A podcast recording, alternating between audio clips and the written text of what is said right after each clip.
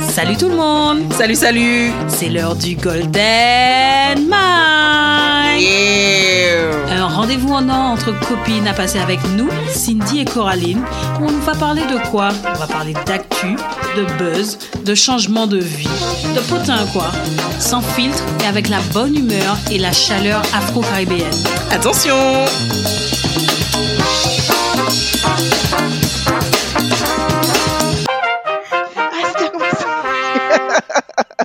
Bonjour tout le monde, comment allez-vous? Je pense qu'il n'y a pas un épisode où on commence pas par un fou rire. Laisse tomber, laisse tomber. C'est l'avantage. C'est ça, j'ai dit comment allez-vous, c'est parce qu'on a, on a un invité. Je vais pas donner le lien de parenté hein, tout de suite. Je vais laisser le suspense. Mais, euh, mais en tout cas, nous, nous sommes trois euh, autour euh, ben, du micro, je dirais. Alors, comment vas-tu, Cindy? Je vais comme un mercredi. Ah, intéressant. Intéressant, milieu de semaine, euh, on a hâte euh, que le week-end arrive, mais euh, ça va. Franchement, aujourd'hui, il faisait relativement beau sur Paris, pas trop trop froid. Métro, boulot, dodo, on connaît déjà la chanson, mais euh, ça nous casse pas, bien au contraire. On est là. Wow, yo, girl power. Et nous sommes euh, en présence d'Alvin. Alvin, est-ce que tu Alvin peux nous dire euh, quelque- un petit mot sur toi?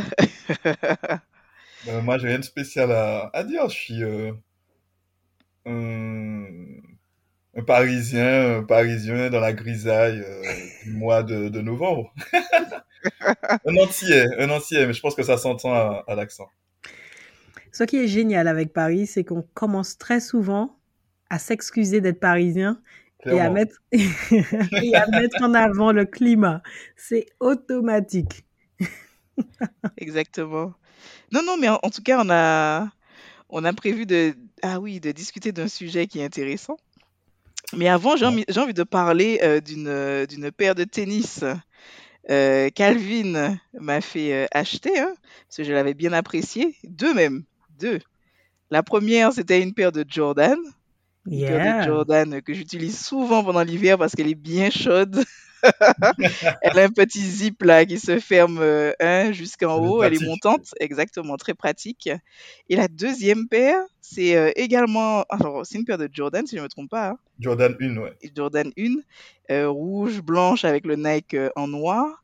Et pour l'instant, je ne l'ai portée qu'une seule fois depuis, je pense, un an ou un an et demi. Non, ça fait chaque plus, hein. deux ans, je pense. hein. deux ans? Parce qu'à chaque fois que je vais la porter, alors déjà, je trouve une excuse, ça c'est clair. Et puis, il fait jamais assez beau pour moi, tu vois. Je veux qu'elle reste blanche, impeccable. Non, mais il suffit de la, il suffit de la nettoyer. euh. Oui, mais j'achète pas les produits. J'achète pas les c'est- produits. C'est le problème des baskets blanches. On veut jamais qu'elles se salissent. C'est un truc de fou. compris. Non, mais quoi, aligner un peu dans, dans l'excès, il faut l'avouer. Mais, mais j'avoue, deux ans, euh, il faut m'expliquer. hein. Qu'est-ce qu'elle a de particulier? Parce Euh, que, parce que, parce que déjà, de base, Qualine, c'est parce que tu m'avais raconté, tu me disais que tu ne souhaitais pas la mettre parce que tu n'avais pas les bons vêtements avec les bonnes couleurs aussi, qui matchaient. Donc, toi, là, déjà, l'histoire, l'histoire a un peu changé, déjà, tu vois. Non, l'histoire n'a pas changé. Qu'il y a plusieurs raisons. Ah oui, Effectivement, euh, merci de rappeler euh, celle-ci. Ok, donc en mode fashion, quoi. Tu En veux les porter fashion. et être euh, Exact. Aïta, Aïta. C'est ça. Mais ce que je veux dire par là, c'est qu'on a vu quand même que les sneakers, en tout cas, c'est une paire de, chaussures qui s'est imposée hein, euh, durant les, les dernières années. Euh, on peut la mettre aussi bien, tu vois, pour être décontracté, hein, puisque c'est plutôt euh, une paire de chaussures streetwear, hein, mais on peut également la porter pour aller au boulot. Euh, tu peux avoir, euh, tu vois, ton petit tailleur, euh, et puis pour casser un peu le style, ta petite paire euh, de sneakers ou de baskets. Donc, je sais pas, Alvin, est-ce que tu peux me donner un peu la, la tendance et pourquoi euh, les sneakers sont autant à la mode euh, depuis euh, ces dernières années? Et surtout, pourquoi Alvin? Mais, euh, pourquoi tu es, pourquoi tu Ah, es là? mystère, C'est- quoi ton lien avec les stickers Non, mais je pense qu'au niveau des sneakers, c'est que bah, du coup, on est dans une, une génération, on va dire, la génération Y, donc un peu euh, après 1990, où on, aime un peu être classe, mais aussi avoir du confort. Et en fait, les gens maintenant, euh, ils ont plus envie de passer la journée dans des chaussures entre guillemets qui te font mal, donc ils veulent être à l'aise. Donc on se rend compte que même on va voir maintenant le, le, directeur ou ton patron qui met sa petite paire de sneakers et tout pour paraître, on va dire, un peu, un peu fashion, un peu cool. Et c'est vrai que ben, c'est venu un peu des jeunes. Hein. Je pense que c'est la, la, génération, la petite génération, enfin nous du coup, qui à chaque fois on avait nos paires de sneakers, etc. Et puis au fur et à mesure, les gens se sont dit c'est trop cool. Et puis c'est, on va dire que c'est rentré un peu dans les mœurs. C'est carrément entré dans les mœurs. Aujourd'hui, tu as des, euh, des personnalités qui s'habillent euh, robes, sneakers, jupes, sneakers, euh, les hommes tailleurs, sneakers. C'est un truc de fou. Des gens qui se marient en sneakers. en sneakers. Mais c'est un truc, c'est un truc qui ne se serait pas passé il y a encore une quarantaine d'années, quoi. C'est ça. Aujourd'hui, nous, on voit ça, c'est normal, c'est banal. Normal, ouais. Et c'est extraordinaire. Donc justement, on, est passé de sneakers, trucs un peu vraiment street, urbain, etc., à quelque chose mmh qui euh, se porte dans la vie de tous les jours, que ça soit dans un cadre, euh, on, dit un peu casual, un cadre normal, ou mmh dans un cadre un peu même luxe, parce que les marques de luxe vont aussi sur ces, ce territoire-là. Mais on n'en dit pas plus pour l'instant, on va revenir un petit peu sur, sur euh, ce virage qu'a pris euh, la, la sneakers. Mais c'est hallucinant aujourd'hui quand je vais dans des réunions ou dans des événements, 90% des gens portent des sneakers. Ah, mais C'est confortable, Cindy. C'est confortable. Ce sont pas... ta sneakers, tu t'es has been. Exactement. Après, ah ce ne sont pas les mêmes prix pour tout le monde. Hein. Attention.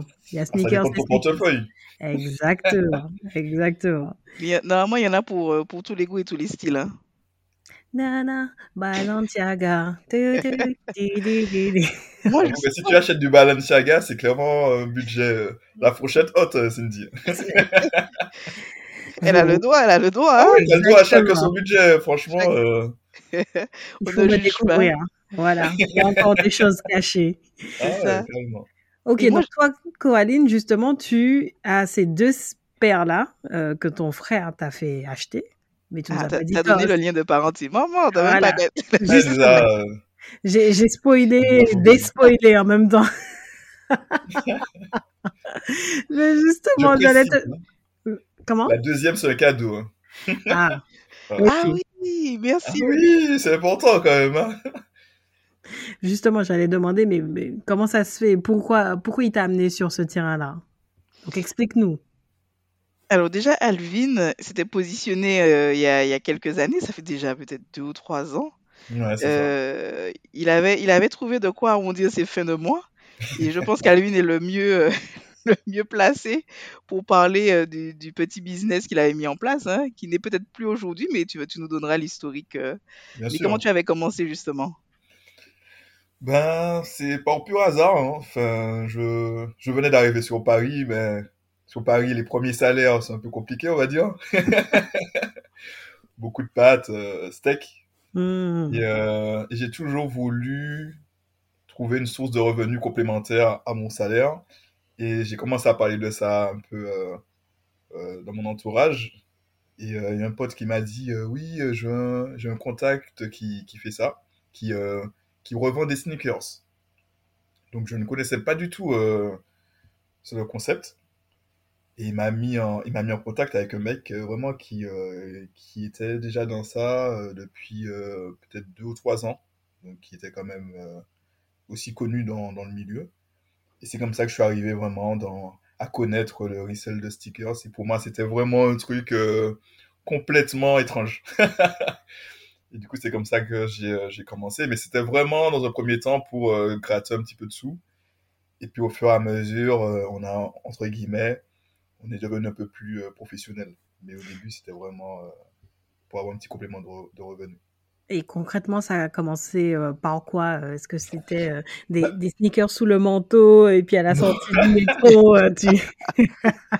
Alors dis-toi que ben je me rappelle c'est que donc quand j'ai commencé donc c'était les donc c'était vieux Gilles Ablo donc le directeur artistique, artistique de Louis Vuitton qui ne l'était pas à ce moment-là mais qui qui avait lancé une collaboration avec Nike qui s'appelait The Ten. Et The Ten c'est une capsule, c'est un petit projet qu'il avait sorti où en fait il retravaillait les 10 paires, les 10 paires emblématiques de Nike et il avait vraiment créé un concept où en fait c'était des paires qui étaient un peu euh, avec un, zip tie, c'est euh, une étiquette rouge qui sortait. Donc en fait d'habitude le zip tie c'est quelque chose qu'on coupe, on n'utilise même pas. Donc il mettait ça en rouge, donc c'était très visible.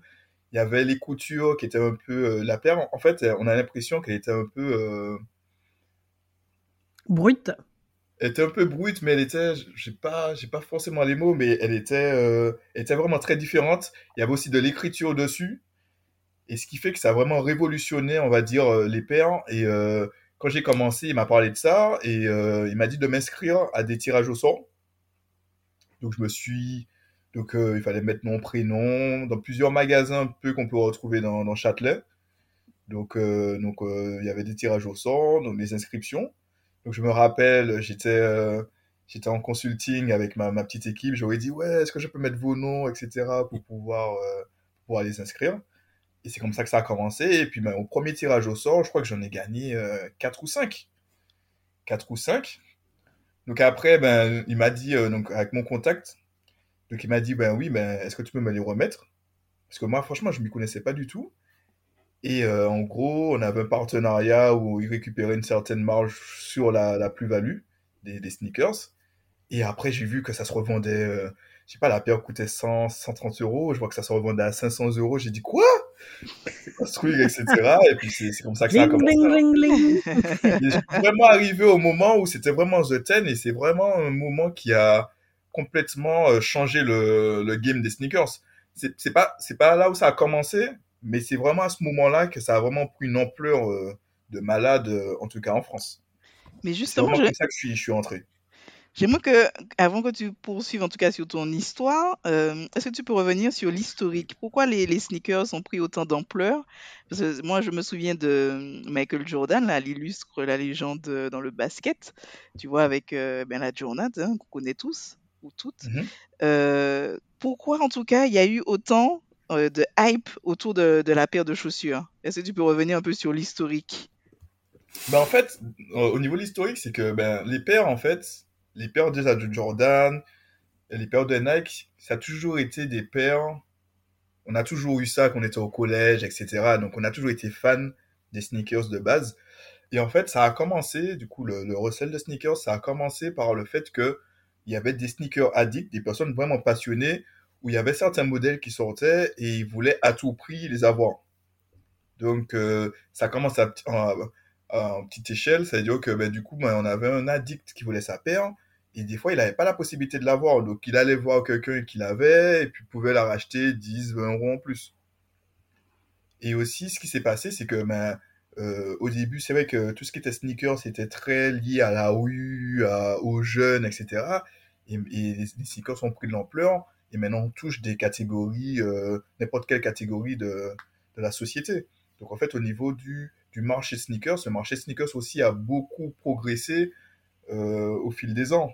Donc euh, je pense que c'est une combinaison du fait que ben il y avait déjà des addicts qui voulaient certains modèles parce que Nike a toujours travaillé avec, en faisant des collaborations avec des artistes, avec des designers, etc. un peu connus. Et le fait que du coup la, sneakers aussi, le monde de la sneakers se démocratise.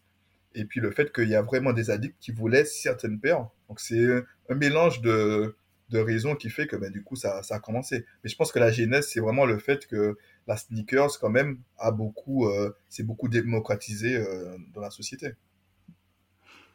Est-ce que le, le, sport, justement, le sport business, euh, contribue pas aussi, à, à, je pense, tournant années 80, 90, ouais. à, à, justement cette démocratisation où euh, ils font de plus en plus de partenariats avec des sportifs, mmh. des sportifs qui eux-mêmes viennent, viennent souvent euh, de la street, hein, faut ouais. pas se mentir. Donc ils amènent déjà une certaine façon de s'habiller de porter des vêtements. Et puis les collaborations font qu'ils ont euh, une façon euh, de contribuer au design de certaines chaussures, etc. Et puis ils affichent le fait qu'ils les portent. Et ils les portent dans les plus grands événements sportifs du monde. Donc ça, ça, ça, joue pas mal. Le, le, le basket notamment, euh, après le foot, le ci, le ça. Et, et, puis en plus, ce sont des stars qui, qui entre guillemets se, challenge, ils portent des marques signatures, donc ils ont leur propre marque. Ça, ça aide aussi, je pense, ben, Jordan, hein, on est le, tout premier, mais euh, effectivement, après, il ouvre la voie à quelque chose qui est assez extraordinaire et qui se perpétue euh, jusqu'à aujourd'hui. Aujourd'hui, quel, quel, quel, star de NBA n'a pas sa marque signature quoi? Clairement. Mais comme tu dis, c'est pour moi, c'est vraiment Jordan qui était le, le pionnier dans ça. En créant sa marque et qui appartient à Nike, mais vraiment c'est la marque Jordan qui, euh, qui lui appartient en fait. Et ça a été les premiers modèles où, euh, mais du coup, il a sorti sa marque. Tu avais après, mais du coup, Jordan qui portait ses chaussures. Puis après, au fur et à mesure, avec tout ce qui est marketing, communication, tout le monde voulait sa paire de Jordan. Mm. Et euh, c'est ça, en fait. Et au fur et à mesure, après, tu as eu aussi Kobe Bryant qui a sa paire. Tu as, LeBron James aussi qui a sa marque aussi enfin, qui n'a pas sa marque, mais qui a ses modèles. Tu as, les, les Nike euh, LeBron, tu as les Nike euh, Kobe. Donc, euh, au fur et à mesure, on voit que c'est ça vient souvent par le sport, effectivement, comme tu, comme tu dis. On a eu aussi l'épisode de Kenny West, hein, quand même, hein, avec sa paire de Yeezy. même si on le trouve un peu fou de temps en temps, mais je crois que c'est la meilleure collaboration qu'il ait pu faite. je crois que c'était d'abord avec Nike, hein, et ensuite Adidas. Euh, dans le parcours. Mais euh, je mhm. pense qu'il a également euh, impacté sur, sur le volet sneakers. Hein. Oui, clairement. Mais pour moi, ben, il y a eu Jordan qui a quand même créé une certaine cote au niveau des sneakers, donc lié au sport. Et pour moi, ce qui a fait péter. Enfin, la hype autour des, des, des, sneakers, je pense que c'est quand même Jordan. Parce que du coup, ben, c'était trop cool d'avoir sa, sa, Jordan, etc. Donc, y a, tout le monde voulait sa Jordan. Et puis ça concernait ben, du coup ben, tous les amoureux de basket, etc. leur, Jordan. Mais effectivement, tout ce qui est euh, grosse hype. Et puis en plus, en fait, le, Kenny West, pour moi, ce qu'il a apporté, c'est vraiment qu'il a réussi à atteindre les jeunes. C'est les jeunes, quoi. C'est... effectivement, il a commencé à travailler d'abord avec Nike. Et euh, il a sorti deux modèles. Et, et c'est là où, d'un coup, on a commencé à avoir. Déjà, il a sorti des modèles à 300 euros et ça a permis de casser un seuil psychologique où les gens se disaient mais avant jamais on aurait acheté une paire à 300 euros. Et déjà il a permis de casser cette, euh, cette barrière psychologique où on se disait ben on, est capable de mettre beaucoup plus pour acheter une paire. Donc il a sorti les premières paires avec avec Nike. Et on s'est rendu compte que il y avait tellement de hype, tellement de succès autour de ça que les premières paires que Kenny West a sorti avec Nike, ça a permis de, de créer, entre guillemets, les premiers vrais resellers, puisqu'il y a, je crois que c'était en 2012, il a sorti la Easy 2, qui sortait à 300 euros et elle se revendait à 3000 euros. Waouh! C'est là où vraiment, avant c'était les addicts qui, euh, qui voulaient les petites paires, qui, que, euh, les paires spécifiques, etc. Et là, ça a là, les gens commencent à se dire, ah, il y a un billet à faire dessus, là. Grave. mais comment on faisait... Ah, excuse-moi, vas-y, Cindy. Non, je voulais dire, comment on faisait pour euh, justement estimer le montant de la paire? Parce que au début, je pense pas qu'il y avait de, de site ou autre. Quand je, quand je voulais absolument, j'étais une addict, une fan addict d'une paire, mais si tu me disais, mais je te la vends dix fois son prix, si j'avais vraiment, je l'achète. Mais au fur et à mesure, si ça a commencé à grossir, qu'il y a eu un engouement autour euh, du marché des sneakers, comment je fais pour, si demain je vais acheter une paire de Jordan, eh ben, savoir euh, combien elle vaut sur le marché ou bien même pour la revente? Oui, mais c'est euh, comme, euh, je sais pas, comme, euh, comme un tableau ou comme quelque chose que tu aurais chez toi. Tu, ben, du coup, c'est du bouche à oreille. Tu es là, tu dis, ouais, ben ouais, j'ai une paire de, je sais pas, de, à vendre. Quelqu'un te dit, ouais, ben moi, je te toi, tu l'as acheté à 100 euros. Quelqu'un te propose, ben oui, mais je, je te demain à 200. Quelqu'un d'autre vient à 300, etc. Donc, au fur et à mesure, avec du bouche à oreille, tu commences à estimer un peu l'engouement qu'il y a derrière et proposer un prix. Et puis après, c'est comme on dit, c'est le vendeur qui, euh, qui fixe son prix.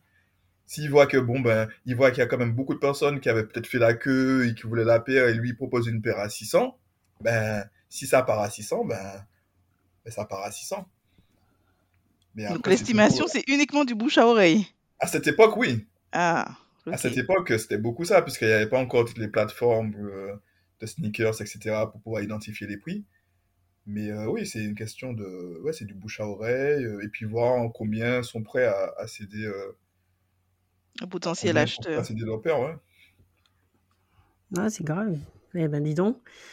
Est-ce qu'il n'y a pas aussi euh, un petit jeu de la part des marques euh, pour, euh, bah, pour pousser justement? Tu sais, des, des fameuses éditions limitées qui sortent Ouais. euh, avec très très très peu de production. Et donc Mhm. ça crée justement une très forte demande et beaucoup d'attentes. Et puis du coup, euh, bah, il y a des gens comme toi qui achètent euh, des, des grosses quantités pour les revendre euh, après à, à d'autres personnes, quoi. Alors, oui et non. Tu as le côté bénéfique et le côté un peu plus négatif. C'est que, effectivement, les marques ont joué de ça, ou, euh, mais du coup, même Vieux il a travaillé avec Nike, avec sa, son projet The Ten, donc ça a beaucoup mis en avant Nike. Donc, euh, du coup, Nike était, même avec, quand, Nike sort un projet comme The Ten avec Virgil Abloh, ils vont sortir des petits modèles qui ressemblent un peu, tu vois, qui qui s'inspirent un peu de ces modèles-là et qui vont partir très vite. Parce que ben, les gens n'ont pas forcément la possibilité d'acheter les modèles qui sortent en édition limitée, mais ils vont vouloir quand même avoir un modèle qui ressemble. Donc, en fait, il y a un impact aussi sur les modèles existants, mais qui font pas partie de la collaboration. Donc, les marques sont gagnantes. Et puis aussi, quand ils sortent des, euh, des collaborations comme ça, ce qui est bien, c'est qu'il n'y a pas de gestion, enfin, entre guillemets, il n'y a pas de stockage. D'accord qu'une fois que ça a été fabriqué, au début c'est stocké, mais une fois que c'est euh, commercialisé, euh, tout, est, tout, tout, part, euh, tout part super rapidement. Donc en fait, ils n'ont pas stocké énormément de, de, de paires. Donc en fait, une fois qu'ils sortent, tout part. Donc ça, c'est, je pense que c'est quand même pratique pour, pour les marques. Donc ça, c'est le côté un peu positif. Donc aussi répercussion sur l'existant des différents modèles qu'une marque peut avoir. Donc ça, c'est le côté euh, bénéfique. Mais après, les marques se rendaient compte, le côté négatif pour la marque, c'est qu'elles se rendaient compte que ben, quand ils vendent une paire, la paire, ils vont la vendre à 100 euros, mais ils voient que derrière, ça engendre, euh, ça part à x10, ils se disent, ouais, mais tout cet argent-là, nous, on ne le capte pas. Donc euh, ça, je commence à dire que c'est vrai qu'il y avait des représentants un peu de Nike et d'Adidas qui se posaient aussi des questions par rapport à ça, de se dire, ben, est-ce que, ben, du coup, cet argent-là, on ne le capte pas, est-ce qu'il ne faut pas qu'on augmente les prix Hmm. derrière? Donc, ils avaient commencé déjà à se poser la question. Et le côté négatif aussi de ça, c'est que souvent aussi, comme il y avait un tel engouement autour des paires, ben, c'était la, la guérilla. Tout le monde voulait les paires. Il y avait des combats, euh, il y avait des vols, des agressions. Donc, en fait, ça a aussi ramené un- une image plutôt négative des fois de, de ces sorties-là. Et puis, du coup, ça impactait aussi l'image de marque. Donc, euh, voilà, comme on dit, rien n'est parfait. Donc, effectivement, il y avait un bon côté positif autour de la marque, avec une grosse hype autour de ces collaborations. Mais en même temps, ça apportait des fois un côté euh, négatif où euh, les gens trouvaient aberrant qu'on puisse acheter une paire 100, euh, 1000 euros, 2000 euros. Donc il y avait une critique aussi de la société par rapport à ça. Et puis beaucoup de, beaucoup de, de, de combats, beaucoup de grave. tensions pour, pour récupérer, pour récupérer ces, ces paires. Waouh.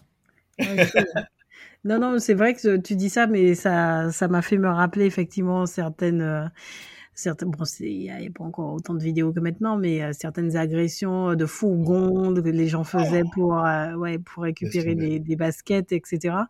Tu te disais, mais pour des baskets, quoi. Ah, mais Mais oui. laisse tomber. Mais en fait, elles valent cher. Mais clairement.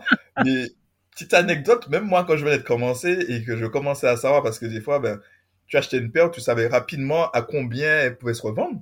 Hmm. Même moi, quand j'avais récupéré la paire, j'étais pas sûr. j'étais pas du tout serein parce que tu sais qu'au final, t'as acheté la paire 100 euros, mais elle vaut 2000 euros. Donc en fait, t'as 2000 euros dans, sous la main là. T'as Châtelet, tu sais pas sur qui tu tombes, etc. Tu te dis, ouais, C'est chaud. que t'es pas, t'es pas serein. Il y a des personnes qui se sont fait agresser ou voler des paires euh, comme ça, euh, des petits Ouais, euh, qui savaient pas se- forcément se protéger et, et qui se sont fait euh, leur, leur paire. C'était qui tes, tes acheteurs à peu près? Que- Quels étaient les profils de tes acheteurs? Comment tu les contactais? Comment tu leur revendais les, les paires? Alors, c'est vrai que moi, au début, je travaillais avec euh, du coup mon, mon contact, qui lui, il avait des, des, des, euh, comment dire ça? Il avait des acheteurs, ça pouvait être. euh, en fait, il y avait, il a commencé à avoir autour de ce business-là des magasins de revente de sneakers. Donc lui, il avait Ok. des contacts, donc il pouvait passer par lui. Ou sinon, en fait, ce qui se faisait beaucoup, c'est que, en fait, il y a une communauté chinoise qui, euh, qui achète vraiment ces paires-là en, en gros, en gros volume et qui, euh, je sais pas si c'est avec des conteneurs, qui envoient toutes ces paires-là en Chine. Donc souvent, quand il en avait 50, etc., ben, du coup, ils vendaient tout à, à son contact chinois qui, qui, qui achetait d'un coup. Donc ça, c'était la deuxième méthode. Ou sinon, ben, il y a des applications comme Collect, StockX, où tu peux, en fait, tu postes ta paire, tu proposes un prix. Mhm. Et si euh, en parallèle, tu as, un acheteur qui est d'accord sur ton prix, mais la paire est vendue, tu l'envoies. Donc après, tu reçois un bordereau. Donc euh, après, tu envoies la paire chez StockX qui vont l'authentifier. Et une fois que l'authentification est faite, ils te, ils te versent euh, ton argent. Waouh! D'accord. Ok, ok. C'est plusieurs moyens, ou sinon tu as Facebook aussi. Tu as market, la marketplace de Facebook où tu peux contacter des personnes pour vendre tes paires. Tu as Le Bon Coin. Tu as des groupes aussi de, de resell de sneakers aussi sur Facebook. Donc après, ouais, ça dépend de, de comment tu fais. Wow. Et, et tu as parlé des Chinois. Pourquoi, pourquoi ils sont présents et qu'ils euh, qu'ils envoient en tout cas euh, des conteneurs de, de, de sneakers vers, euh, vers la Chine? Ben, pour moi, c'est que en gros, les Chinois sont prêts à mettre encore un peu plus d'argent sur ces sneakers-là. Il n'y a pas autant de... Ils sont tellement nombreux, les Chinois, que même s'il y a des magasins qui vont faire ces sorties-là, mais euh, ce sera très peu par rapport au pays euh, dans l'ensemble. Donc en fait, euh, et du coup, ben, les Chinois, quand même, quand même, les Chinois qui ont... Il y a quand même une forte communauté chinoise qui aime beaucoup tout ce qui est sneakers, etc. et qui ont les moyens aussi d'en acheter. Donc souvent, en fait, même s'ils achètent au prix resell, si on peut dire ça, mais ils peuvent encore revendre, euh, entre guillemets, je vais rester en euros, mais je sais pas combien ça fait en, en monnaie chinoise, mais ça peut être 30 ou 50 euros en plus. Donc quand ils font un volume de, de 100 ou 200 paires, ben, ça fait un petit, un petit pécule quand même. Ok. Tu, tu as parlé euh, beaucoup de, de Nike. Euh, il y a ce soir, je crois, si je dis pas de bêtises, ou euh, très bientôt, en tous les cas, à la télévision, un documentaire sur la rivalité entre les deux frères Dassler, si c'est bien comme ça, qui sont les, les, les frères créateurs de, de Puma et d'Adidas. Et euh, je, dans mon intellect, en tous les cas, et par rapport à ce que j'ai connu, il y a pour moi un empire. Euh, il y a deux empires, en tous les cas, euh, dans, la, dans le monde du sport c'est vraiment l'empire de Nike, donc les Américains, et l'empire d'Adidas, les, les, Européens. Et, euh, et l'histoire de, d'Adidas et Puma est juste extraordinaire parce que, en fait, je ne sais pas si vous avez vu ce, ce, documentaire, mais il est déjà passé euh, plusieurs fois. C'est deux frères qui n'avaient pas la même conception ou le même design de, de, de chaussures, et du coup, euh, ils se sont rivalisés euh, pendant des, des années. Mais quand je vous dis ça, je crois que ça commence euh, les premiers JO dans les années 1930, 35, etc. Et chacun sort une paire et souhaite habiller les sportifs. Donc, toi, il y a déjà le, lien avec les sportifs. Et mmh. l'un choisit la marque à trois bandes, donc Adidas. Et si je dis pas de bêtises, c'est Adolphe. Ah oui, Adolphe, Adidas, donc Adi, Adi Adolphe et euh, Rudolf qui crée Puma. Et lui, mmh. c'est le signe du fameux, du fameux sigle Puma. Et en mmh. fait, ça, ça crée une, une guerre euh, en Europe euh, sur qui va mieux habiller les, les, les, sportifs, alors qu'ils ne se méfient pas, entre guillemets, de Nike qui est en train, de l'autre côté de la... la de grignoter. en train de grandir et grignoter. tu vois Exactement. Et aujourd'hui, bon, Puma, j'avoue que je ne sais pas quel est l'impact aujourd'hui de Puma vis-à-vis d'Adidas, mais pour moi, c'est vraiment Nike et Adidas. Hein. Ah oui. il, y a, une constellation de d'autres marques autour, mais euh, les gros mastodontes, si on peut appeler ça comme ça, c'est vraiment ces deux-là. Oui, clairement. Non, euh, même au niveau des, des, sorties, c'est Nike, Adidas, Puma. Euh, Puma n'est pas dans le game, non je pense que même Nike est un peu, un peu avant Adidas, au-dessus d'Adidas quand même. Mais c'est vrai qu'Adidas, lui aussi, est, présent. Ils ont essayé, hein, mais c'est ce qui est marrant. Là, là où Nike a mis mais du paquet de pognon, pognon, pognon dans les collaborations avec des sportifs, avec des célébrités, j'ai eu l'impression que Adidas l'a fait, mais moindre mesure. Même Puma. Puma l'a un petit peu fait, mais encore, moins, encore plus bas, tu vois. Et euh, si je dis pas de bêtises, Rihanna a fait avec Puma. Euh, Usain Mhm. Bolt avec Puma. Voilà, je m'arrête déjà là, j'en ai pas d'autres. Adidas, alors Adidas, bon, il y en a, il y en a eu beaucoup plus par contre. hein. Bah, déjà Beyoncé, euh, avec Ivy Park, etc. Mais c'est pas trop des chaussures là, c'était plus du sportwear. Et les Euh, tennismen aussi, hein. ils ont eu des tests. Bah oui, la Stan Smith. euh, la Stan Smith qui, euh, je pense que personne ne connaît le, le tennisman Stan Smith, mais par contre, tout le monde connaît la paire de chaussures. Et euh, en termes de collaboration, ils ont eu, euh, ils ont eu pas mal de stars du football aussi. Mais Nike a, pour moi, a défoncé euh, le game quand ils ont commencé à faire toute leur, leur campagne, quand il y avait des Coupes du Monde avec les grands clips qui ressemblaient presque à des films où les joueurs tournaient dans différents pays, se passaient le ballon, etc., jonglaient. Et c'était Junga, Junga Bonito, c'est ça? J'ai oublié Ouais, c'est ça, ouais, avec euh, Ronaldinho, Ronaldo, Avec mon super accent. Ouais. Et euh, là, tu t'es dit, ouais, la bataille est vraiment, vraiment lancée, quoi. Mais les. Américains, ont- ils ont le sens du spectacle, hein, donc c'est clair que côté marketing, euh, ils avaient une longueur d'avance. Là où Adidas, exactement, tu me demandes de te rappeler une campagne publicitaire d'Adidas, je, je- j'ai du mal, hein. Non, c'est pas aussi spectaculaire euh, que Nike. C'est Et fou, puis hein. ils ont, ils ont, et puis même enfin euh, Nike côté pub également, euh, ils ont fait beaucoup de pubs où tu vois c'était soit euh, vers les femmes ou bien pour l'inclusion. Enfin, ils essaient Hmm. toujours de d'avoir un stream spécifique pour euh, rassembler le, le plus de monde euh, autour de leurs valeurs. Oui, Mhm. voilà, voilà, ils ont réussi à, à mettre en avant les valeurs sociétales à. Travers leurs spots publicitaires. Des fois, des fois, ça n'avait strictement rien à voir, mais les gars sont tellement forts qu'ils arrivent à tourner, euh, à mettre une tournure assez forte. Il y a, il y a eu euh, là Serena Williams aussi dernièrement, euh, toute sa partie euh, postpartum après l'avoir mise au monde d'un enfant, le- la résilience, le fait de, de revenir encore plus forte, etc. Tu dis, wow, wow, non, les gars sont forts. Ils sont très, très forts. La, chaussure, personne n'a aucune idée de à quoi elle ressemble. Euh, le vêtement, encore, encore pire. Mais on a en tête, en tous les cas, l'image et, et- et la célébrité qui est associée à la marque. Là où, bon, ça c'est purement européen, bah, Adidas, j'en ai aucune idée, quoi. Ça me fait pas tilt. Enfin, pas spontanément, en tous les cas. Ouais, ils ont pas mis le même budget et puis euh, je pense que comme ce peu, comme a dit là, c'est allemand, c'est beaucoup plus euh, carré et puis ils ont fait plus attention, je pense. Alors que Nike, euh, ils ont mis le budget, ils ont pris les bonnes stars qui, qui allaient bien et, euh, et du coup ça nous a beaucoup plus marqué, je pense aussi. Carrément. Ouais, carrément. C'est pas... Mais Mais bon, on les aime quand ça. même, hein. Mais alors, il est comment le marché des sneakers en France? hein?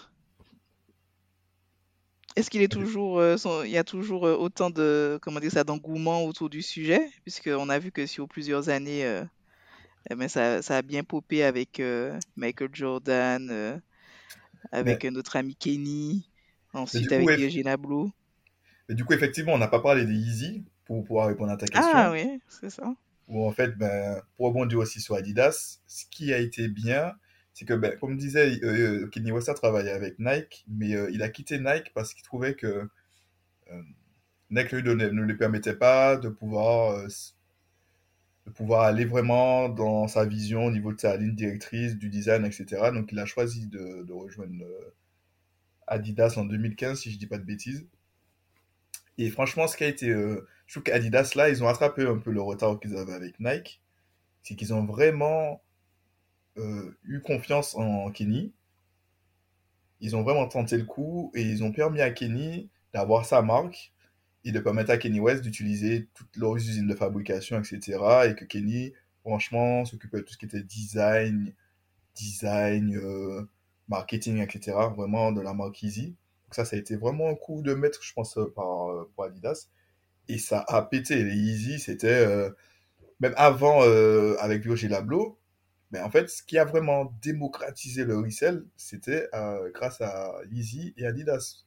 À chaque fois qu'une Yeezy sortait, euh, c'était euh, euh, c'était en plus il y avait assez régulièrement des, des sorties en édition limitée, et à chaque fois que ça sortait, ben, ça se revendait.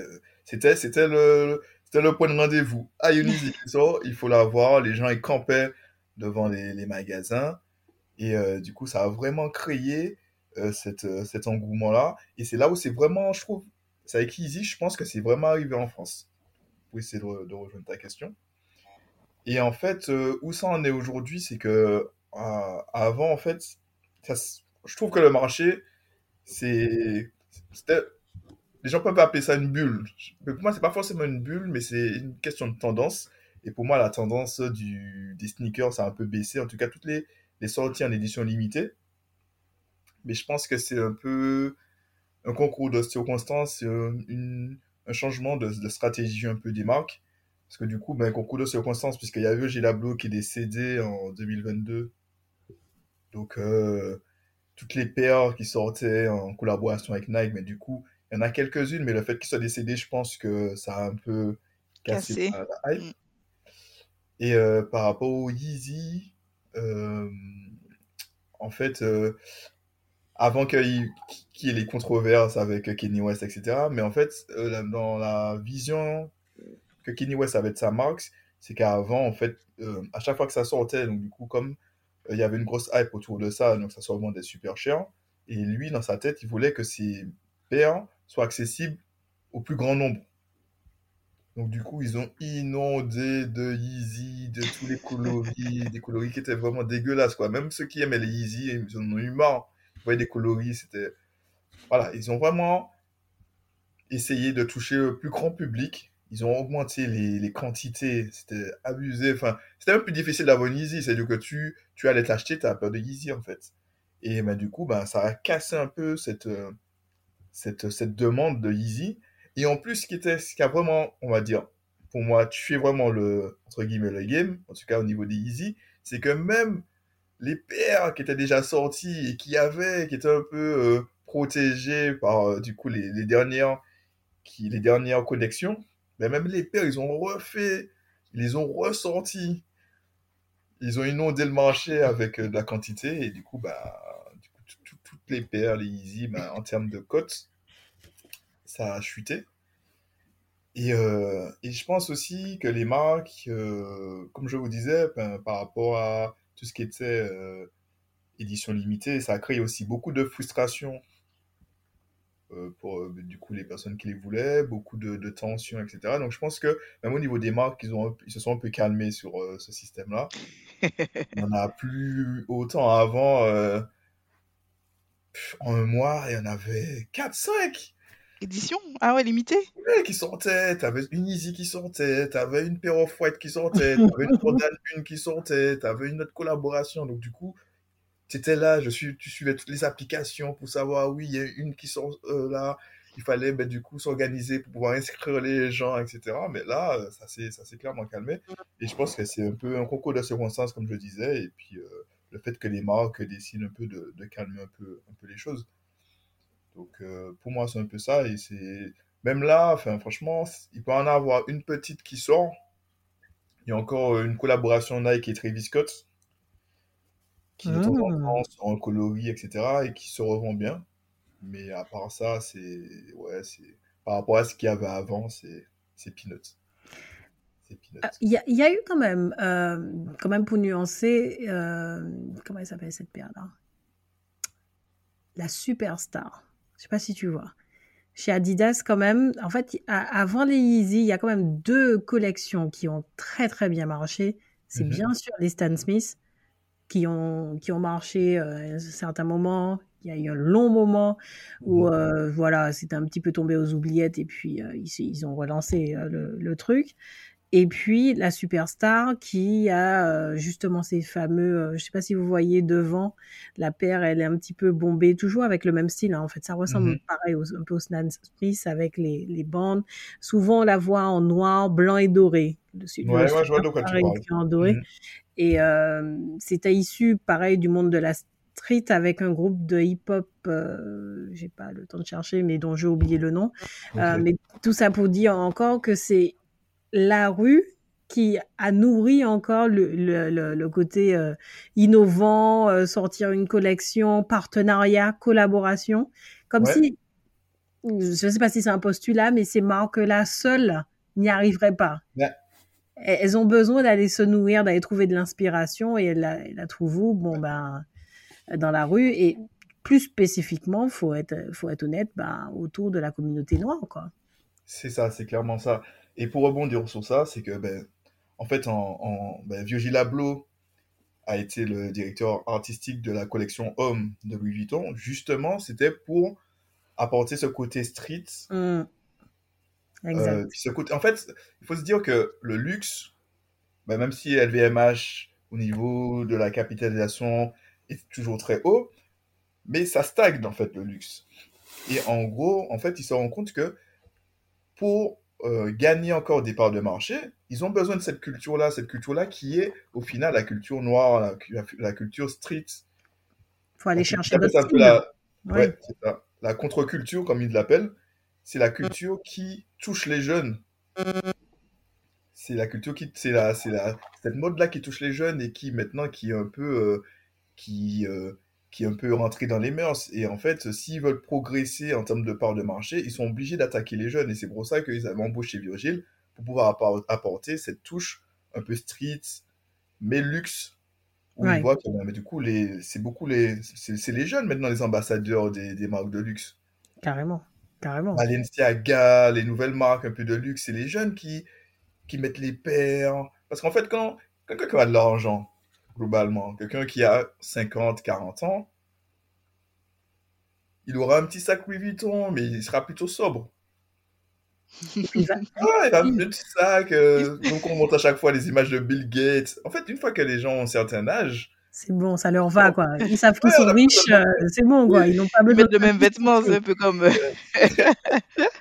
En fait, c'est comme surtout Mark. Zuckerberg. C'est qu'ils n'ont pas besoin de se justifier. Là où Ouais, nous, on est dans une, euh, une génération qui a beaucoup plus besoin de, de, de se prouver et de prouver à d'autres, donc il faut montrer. Alors que ça. celui qui est ultra riche, euh, pff, mais clairement, il en a rien à faire, tu vois. Enfin, il en a à faire, mais en tous les cas, euh, il va rester un peu plus modéré, en tous les cas, sur ça. Exactement.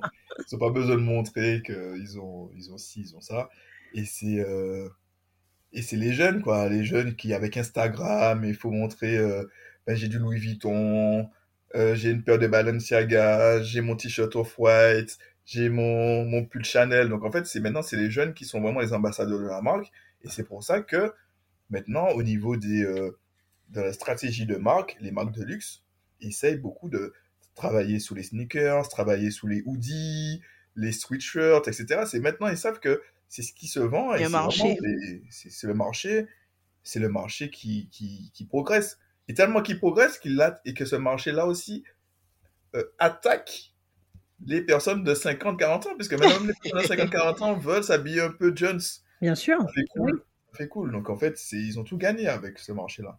Tu, Mais, tu- mais on, euh, on voit Oui. aussi, tu sais, avec euh, Pharrell, qui est Mhm. maintenant le directeur artistique de Louis Vuitton, on a euh, Olivier Austin, qui est chez Balmain. Hmm, Je pense aussi à la collaboration, enfin, Rihanna, Savage Fenty, c'est pas, enfin, le, les sous-vêtements ne coûtent pas super cher, mais euh, c'est quand même euh, avec euh, LVMH C'est un petit qui budget, a, eu- hein. voilà, qui a eu le partenariat. Et euh, je pense qu'elle a, elle a une belle aura, tu vois, euh, sur le, sur le marché, en tout cas de la lingerie, avec, Mhm. euh, avec Savage Fenty. Et on voit qu'à chaque fois, par exemple, je pense aussi à Maureen, avec son, le défilé euh, qui avait eu, euh, on avait mis du, du chata, mais on essaie de vraiment aller vers les jeunes pour qu'ils puissent s'intéresser, pour qu'ils puissent demain acheter. Et par la même occasion, étant donné que ce sont des collections qui sortent, euh, les, les vieux s'y reconnaissent, enfin je dis les vieux, il faut, faut m'excuser, mais les plus âgés s'y reconnaissent. Et dans tous les cas, étant donné que c'est ce qui est vendu, eh ben, ils vont le porter aussi hein, pour, être, euh, pour être à la page. C'est ça. C'est ça. C'est de fou. Au- Aujourd'hui, euh, quand tu vas dans des boutiques Dior, Balenciaga, Hugo Boss, Versace, etc., la partie sportwear est tout aussi importante que la partie haute couture. Mhm. C'est, euh, et c'est, pas anodin. Et je pense qu'effectivement, ils ont essayé, tu, tu as très bien dit, Alvin, hein, ils ont essayé d'ouvrir leur part de marché et d'aller cibler ben, de nouvelles personnes. Hein, parce qu'une fois que, une fois que tu, tu as la paire, bon, ben, tu veux renouveler, tu veux renouveler, et surtout tu veux te faire prendre en photo avec. Mhm. c'est surtout ça. Donc, euh, donc ils ont ils ont poussé le fils. Je vois je vois des fois des choses dans les magasins euh, à 1200, 1300. Mais non, arrêtons. Chaud quand même. Ah, c'est chaud, c'est super chaud. Chaud. Et puis, on n'a on a pas parlé des influenceurs, des chanteurs. Ouais, Tu sais, quand on les invite euh, pour représenter la marque, quand on a tous les influenceurs qui passent et qui sont habillés également avec euh, toute la collection euh, et qui font le buzz, puisque c'est eux qui, euh, sur les réseaux sociaux, sont très actifs. C'est ça. Euh, on voit que les marques les utilisent aussi pour vendre leurs vêtements. Tu sais, j'ai vu qu'il y a une, une application aux États-Unis. Je pense qu'elle est en France aussi. Hein. Je ne peux pas donner le nom de la marque, mais les influenceurs, en fait, maintenant, comme ils font leurs vidéos, eh ben, tu as la petite appli où tout le tout son tout l'ensemble, eh ben, tu peux retrouver le haut, euh, la jupe, euh, les chaussures, euh, et puis ça va directement sur le, le, le site en question, et puis tu vas faire ton achat. Sachant que derrière ça, le plus souvent, quand ce sont des partenariats, ce sont des liens traqués. Donc, ce sont des liens de tracking qui permettent à la marque de savoir d'où tu es venu. Donc, Mhm. si tu arrives sur le site internet et que tu convertis ta visite en un achat, on sait très bien que tu as cliqué à partir du lien de euh, monsieur Untel avec qui on a fait le partenariat. Donc, Mhm. cette personne gagne encore des sous. Une com, ouais, il a sa com. Exactement.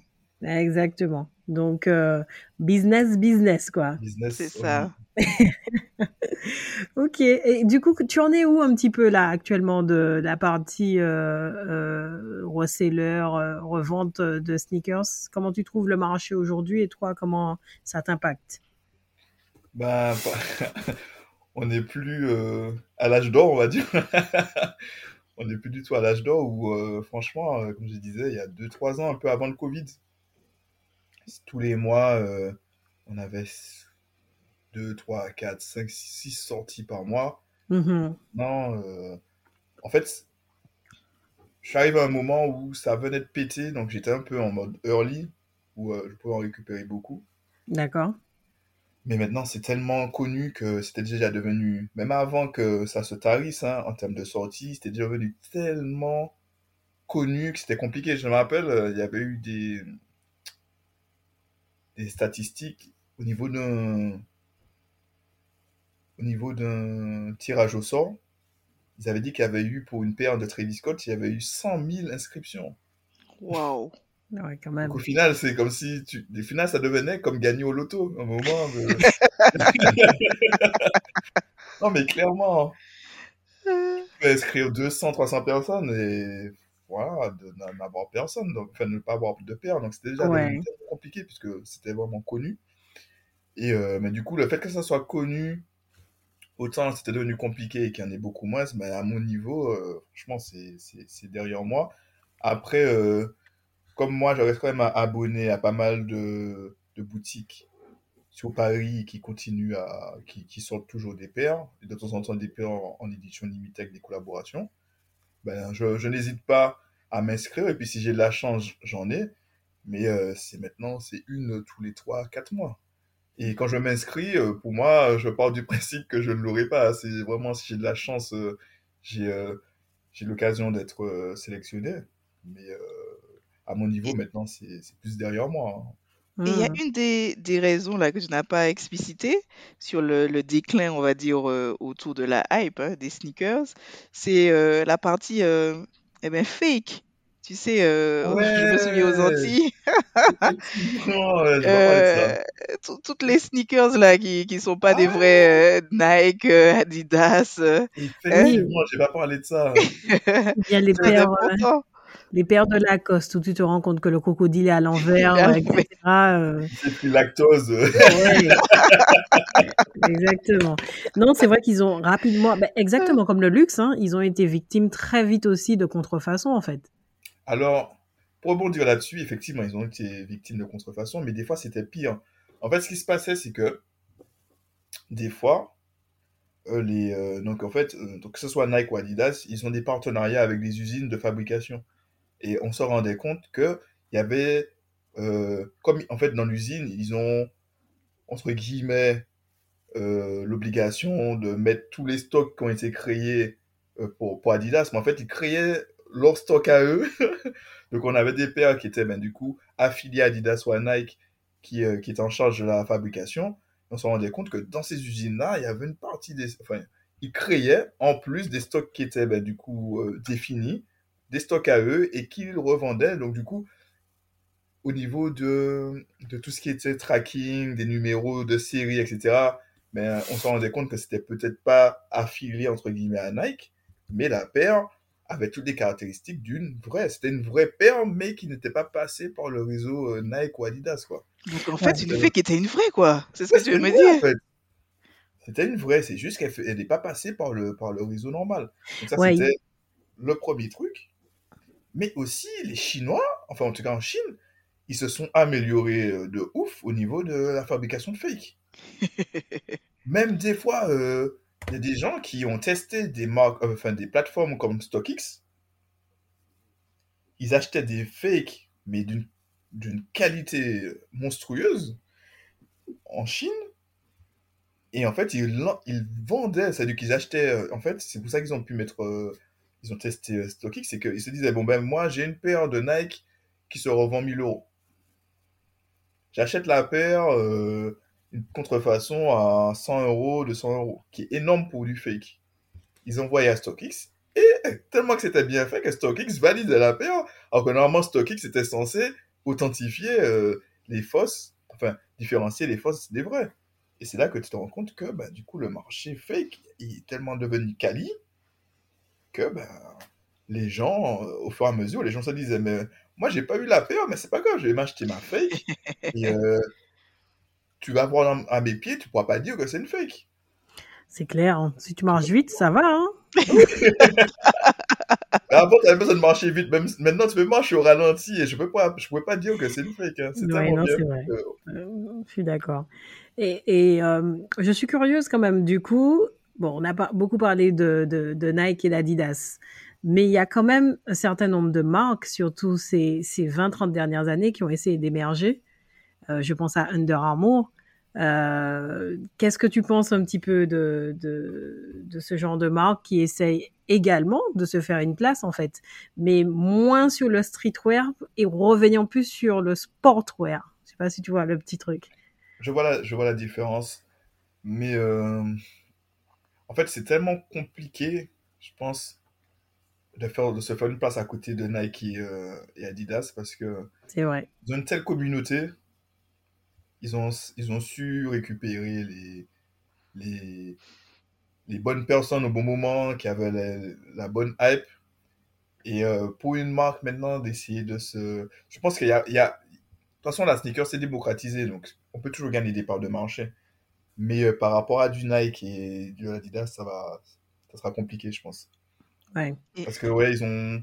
Ils sont, ils sont présents, ils sont très présents sous les réseaux, ils sont très présents, comme tu dis, avec euh, au niveau des euh, au niveau des sportifs, que ce soit par le football, le basket, c'est toujours c'est Nike, Adidas, les équipementiers, c'est toujours un Nike, Adidas. Après, de temps en temps, c'est Puma ou, euh, ou d'autres marques, mais euh, c'est devenu tellement compliqué même de pouvoir payer du faire du sponsoring. Donc des marques comme ça qui il faut payer des fois euh, pour une équipe de foot, il faut payer, euh, je sais pas, un milliard, enfin pas un milliard peut-être, mais peut-être 50 millions pour pouvoir, pour pouvoir mettre sa marque sur un maillot ou faire des partenariats, etc. Que une petite marque, pour arriver à faire ce type de, de, de contrat, de sponsoring, etc., c'est c'est très compliqué. Et comme tu me dis, ils veulent se... Et pour moi, même si tu veux te baser sur le sportswear, donc un peu plus, euh, un peu plus basé sur le sport, pour moi, tu es obligé de faire des partenariats avec des, des équipes, avec des sportifs pour que ça prenne. Si tu les sors comme ça, sans avoir un partenariat derrière, avec quelqu'un qui est connu, un Neymar, un Messi, etc., c'est... ça peut se faire petit à petit, mais ça va prendre beaucoup plus de temps. Ouais, je, enfin, j'ai confiance en Under Armour. Je sais pas pourquoi. J'aime bien déjà leur logo. Il me parle bien. Euh, Ils t'ont- Ils déjà, ils t'ont déjà t'es pas ambassadrice J'aimerais bien, j'aimerais bien, mais euh, ouais, je trouve que c'est ça change. On va dire ça change. Après, bon, il faut aimer le style, hein, mais eux aussi commencent un petit peu à prendre le même virage euh, que que les, les marques là dont on a parlé avec euh, des partenariats avec des big euh, des big stars. euh, Il y Ouais, a du euh, ouais, t'es obligé, t'es obligé. Donc, euh, bah, Stephen Curry, c'était un très très gros morceau euh, Ah qui leur a, ouais, qui leur fait voilà, qui leur a fait confiance depuis le début. Donc Stephen Curry a son a sa chaussure de marque hein, avec avec eux. Euh, et puis ils ont des ambassadeurs. Alors ils n'ont pas de chaussures signature, mais et encore j'ai un doute pour Anthony Joshua qui qui bosse avec eux, le, le boxeur. Le boxeur, ouais. Récemment aussi ils ont annoncé Asap Rocky ah ben, donc, tu vois, ouais, ouais, donc ils essayent, ils essayent eux aussi de, de, de, gonfler un petit peu euh, euh, les, les, épaules, mais ils vont sur des sports moins visibles, tu vois, la, enfin moins visibles. Maintenant, tu me diras, la boxe a pris une ampleur euh, qui est tout aussi, importante, ouais, basket aussi. Donc, c'est pas encore le foot, c'est sûr, mais c'est pas mal. En France, ils ont notre judoka là. Ah, je suis fatiguée. Judoka. Guadeloupéen? Oui. Teddy Riner? Teddy Riner. Teddy Riner. En France, ils ont Teddy Riner en ambassadeur. Pareil, c'est pas, il n'y a pas de marque signature, mais euh, il, il, fait des, des, des, campagnes avec eux euh, assez souvent, tu vois. Ah oui, mais si tu me dis qu'ils arrivent à faire des partenariats avec ce type de personnes, c'est c'est clairement, ils sont clairement dans la stratégie. C'est la même, c'est la même. Donc, mais c'est très bien en plus parce qu'ils vont sur des sports qui sont ah bah moins connus comme ça, ils permettent d'avoir une communauté qui est, euh, on va dire, forte et restreinte. Et au fur et à mesure, ça va s'élargir avec euh, les collaborations qui vont s'ouvrir vers des, des stars qui sont de plus en plus connues. Exactement, exactement. Et puis, il donne beaucoup la chance aux, jeunes, en fait. Là où un jeune, effectivement, bon, faut pas s'attendre à ce qu'il ait euh, tout de suite, à part si c'est The Prodige, qu'il ait tout de suite un contrat avec Adidas et, et, ou Nike. Tu as bah, une marque comme Under Armour qui va un peu plus miser en, amont sur elle et euh, qui risque de, de l'aider à éclore quoi. Donc euh, c'est pas mal, c'est pas mal. Et, oui, j'allais enchaîner justement côté euh, côté mode. Donc là, on, on, bascule, on rebascule sur la sneakers vraiment purement mode et non pas sneakers de sport. Il y a des marques intermédiaires qui qui buzzent depuis pareil une quinzaine d'années euh, grâce à leur design assez iconique, assez atypique. Je pense aux Vans, je pense mmh aux Converse, je pense à euh, dernièrement, euh, comment ils s'appellent, les New Balance, les New mmh Balance qui, franchement, je connais cette marque depuis tellement longtemps, mais c'était moche, c'était moche. Et, Moi, j'ai l'impression de l'avoir connu un peu avec les Britney Spears, Jenny Gillo, tu vois. Un peu ces stars-là. Elles avaient. Euh, Britney Spears était ambassadrice de une marque, je l'ai vu dans le métro il y a pas longtemps, Skechers. Ah oui, les Skechers. Ah Skechers. Et pareil, la marque a disparu pendant dix ans. Enfin, disparu sur le territoire français. Après tout ce qui se passe euh, euh, aux États-Unis, c'est autre chose. Mais et là, je vois des pubs de Skechers, je vois des pubs euh, de ASICS. ASICS a pris une part de marché insoupçonnée, très spécifique sur les chaussures de marathon, marathon, et de randonnée aussi, rando et euh, les sports de tennis, euh, des choses comme ça en fait. Euh, et tu te dis mais oui c'est pas bête, c'est pas la peine d'aller te battre avec euh, Adidas, Nike, etc. sur des segments qui sont trop généralistes. Il vaut mhm. mieux se spécialiser dans un truc mhm, mhm. et puis tu attaques ce marché-là à, fond.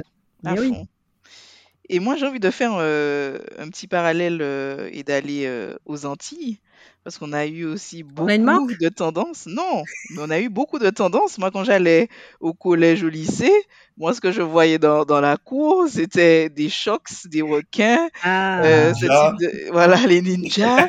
en fait, il y a eu tellement de tendances. c'est toujours Nike. C'est ça. Jamais ça, les ninjas.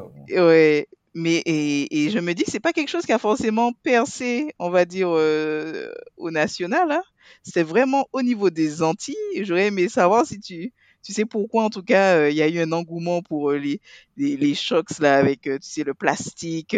des fois, quand il y avait la bulle. Et puis, des fois, il y avait la bulle qui était percée, là. Les gens étaient en train de dandiner, tu sais, de marcher sur l'air qui, qui n'était plus dans cette petite bulle. Donc, il y, a, y a eu un engouement et j'aimerais savoir pourquoi ces chaussures spécifiquement. Qu'est-ce qui a fait que on les a, on les a autant appréciés.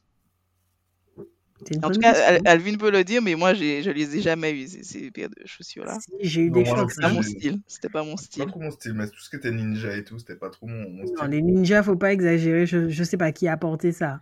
Mais, mais les chocs, aujourd'hui, tu vas chez euh, un magasin de revente de vêtements, ou Footlocker ou autre, de sport, il y a des chocs, hein.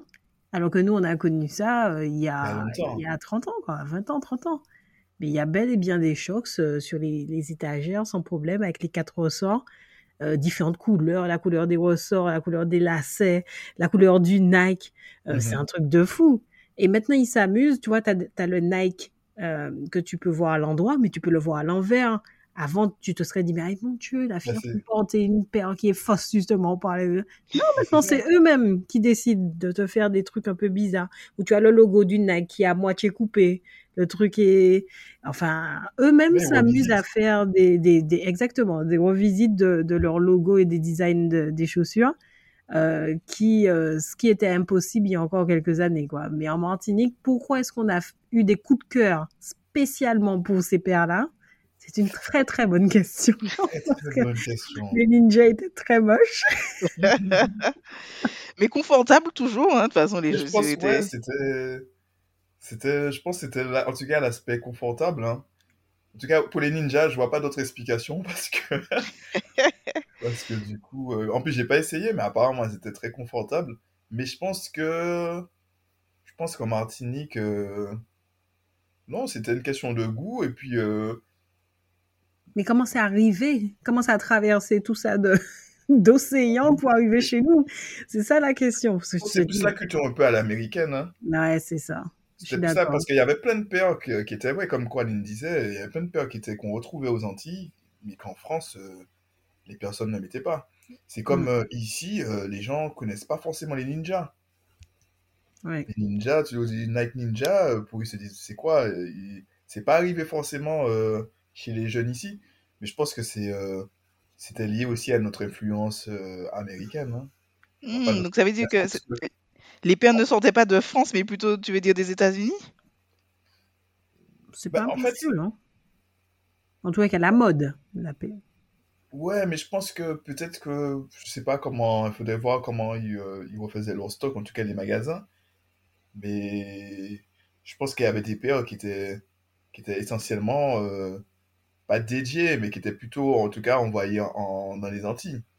Mmh. je, sais pas comment des ninjas qui euh, des ninjas qui sont pas exposés euh, forcément en France, elles arrivent en, Martinique. Ou après je, sais pas, peut-être que c'était que des, des, des fakes, hein, je sais pas. des fakes bien faites. Mais il y a aussi l'image, hein, parce que par exemple les requins en France, tu vois, ça fait plutôt ghetto entre guillemets. C'est l'image qui se ah autour de, de cette paire de chaussures elle est vraiment euh, liée, euh, tu vois, au, je dis ghetto, mais tout ce qui est à la street, quoi, à la banlieue. Euh. Et ça peut-être pas une bonne image ici, mais en tout cas, c'est vrai qu'en Martinique, on en voit à foison et de toutes les couleurs. Mmh ah ben, c'est très intéressant parce que du coup, ça veut dire qu'il y a des collections qui ont réussi à c'est toujours les, c'est toujours les mêmes, la même marque, hein. Bien sûr. À l'intérieur de la marque, il y a des collections qui ont réussi à migrer vers euh, des cibles plus luxe, euh, plus, plus stylées, et, et, d'autres collections qui sont, euh, qui sont ben, restées cloisonnées à une certaine typologie de, de, de, population. Et mmh les requins, pour moi, en font très clairement partie. Hein. J'ai du mal à voir à, à Neuilly-sur-Seine des gens porter des requins. Non, c'est impossible. Tu vois? C'est impossible. Pourtant, tu vas les voir avec des Jordan éventuellement. Oui, des Jordan, ça passe, mais c'est vrai que Ça reste Nike. Euh, ouais. Ça passe pas la requin. C'est fou, hein. C'est pas leur univers. Comme tu dis, il y a, y a, des paires qui ont, entre guillemets, euh, évolué, euh, où en fait la Jordan maintenant est bien vue, ou toutes les paires, d'autres paires de basket sont maintenant bien vues, mais la requin est vraiment restée un peu dédiée, entre guillemets, à, à la street. ouais. pure, quoi. Et, et c'est là que j'ai un, bon, j'ai une admiration en tous les cas, ça va s'entendre hein, pour euh, pour la Stan Smith, parce que cette paire, mais il faut, faut, faudrait que vous regardiez le, le documentaire. La, la, paire, elle était tellement pas adapté à faire du sport. Il y avait du cuir dedans, c'était lourd, ça prenait l'eau, c'était pas bon du tout. Et Mhm. le redesign qu'ils ont fait au fur et à mesure de la chaussure fait que jusqu'à maintenant, elle est pas bonne pour faire du sport. Tu ne peux pas faire du Ah sport avec non, des Stan Smith. Mais c'est devenu un accessoire de mode. C'est pas un accessoire de sport. Pourtant, c'est une marque de sport, mais qui fait pas un produit sport, qui fait euh, Non. un accessoire de, de mode. Et c'est Mhm. juste euh, un coup de maître, un coup de génie qui est extraordinaire. Extraordinaire. C'est euh, le l'emblème. Euh... Ah, je sais pas si vous avez déjà été. Non, j'ai pas été, mais j'ai été sur Google Maps une fois. Regardez euh, les, euh, le headquarter, donc le siège international d'Adidas en Allemagne. Mhm. À l'entrée, il y a un hall et Ouais. le hall au milieu, c'est des Stan Smith qu'il y a. C'est pas une autre paire, ce sont des Stan Smith. Extraordinaire. Je sais pas si c'est toujours le cas, mais à l'époque, c'était ça. Ah, mais c'est une emblème d'Adidas, hein. C'est une emblème, hein. Stan Smith. euh. Si t'es un amoureux d'Adidas, t'as ta Stan Smith, hein, comme on dit. Hein. C'est clair, c'est clair. Et puis, bien, ça a inspiré bien d'autres marques. hein. Je vois aujourd'hui des gens. Alors, oui, il faudrait qu'on parle des marques françaises. Parce qu'il y en a quand même des marques françaises, ou ex-françaises. Je pense à Lacoste, qui, avant, qui à un moment a été français. D'ailleurs, Adidas aussi a été français. On a oublié de, de- de le préciser je aussi. savais pas. Euh, si, le, le scandale Adidas euh, avec euh, notre cher. euh, Celui qui est décédé euh, Exactement. Ah, et qui a sa série euh, Netflix. L'ancien. Voilà, Bernard Bernard Tapie. Donc qui a possédé Adidas. Bon, ses finances ne, ne, ne lui bien. pas de.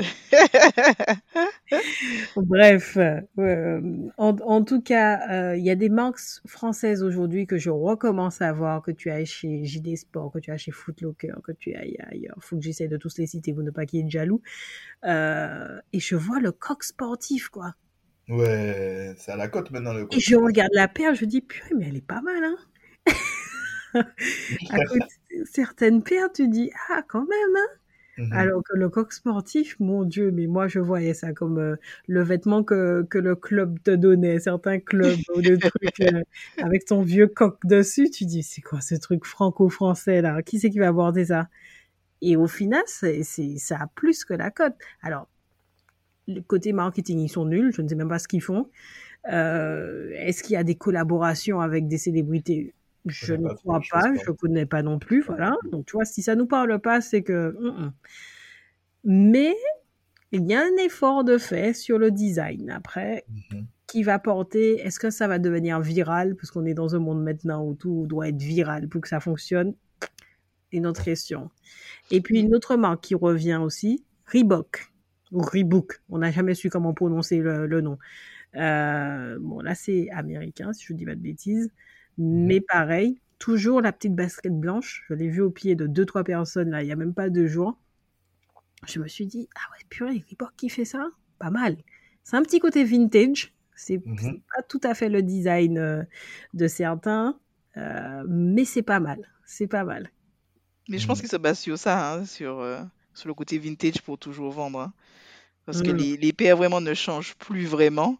Ouais, Et pas euh, ils, ils ressortent des anciens modèles, euh, tu vois, pour que tu aies toujours le petit coup de cœur. euh, Grave. euh, ils te disent, ah oui, quand j'étais plus jeune, j'avais ça. Jeune, ouais, j'avais celle-là.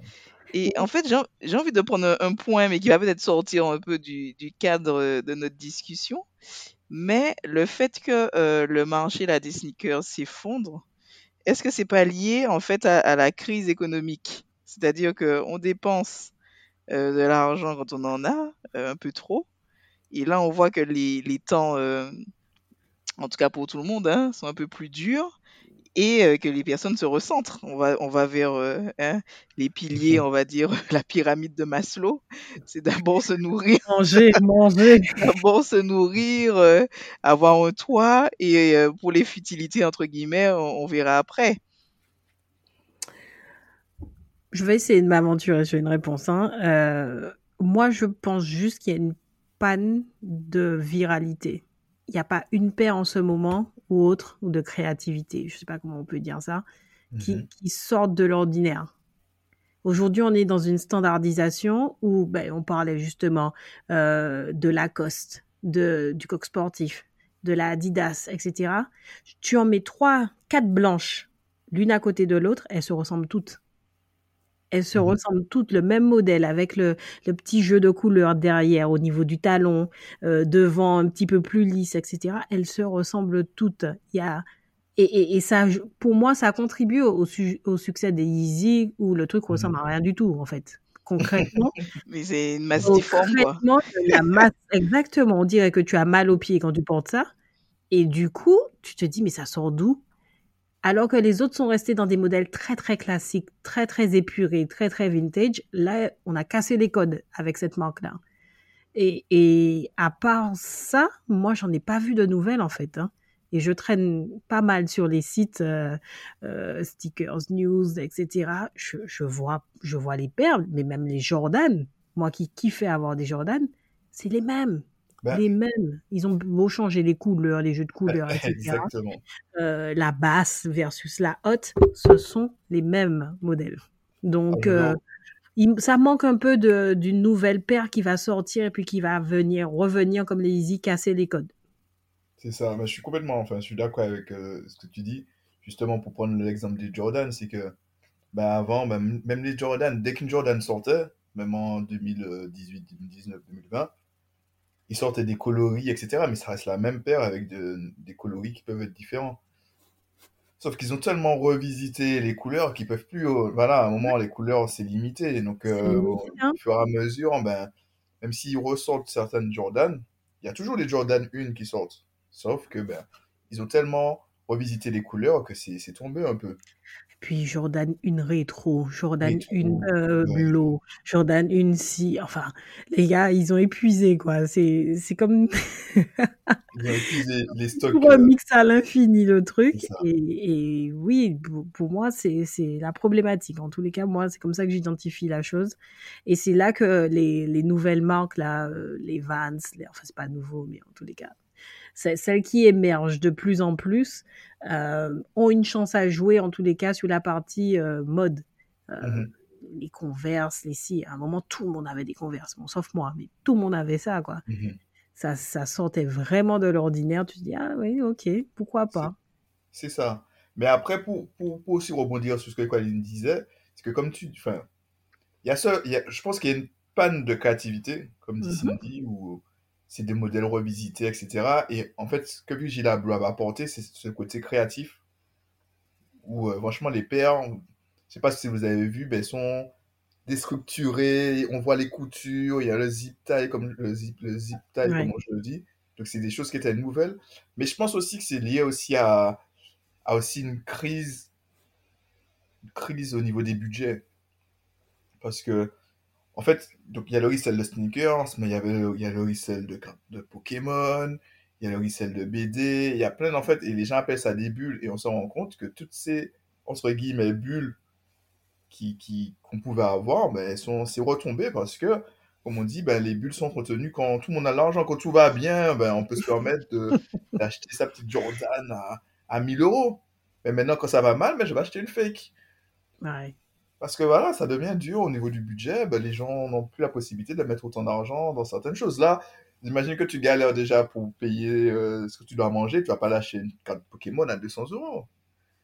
Oui, ou sinon, il faudra faire un choix. hein. Entre la carte Pokémon à 200 et puis euh, les Jordan à 200, bon, ben, tu, avant, tu aurais pris peut-être euh, les deux. Là, il faudra prendre qu'un seul. Il faudra Là, choisir entre les le deux. choix.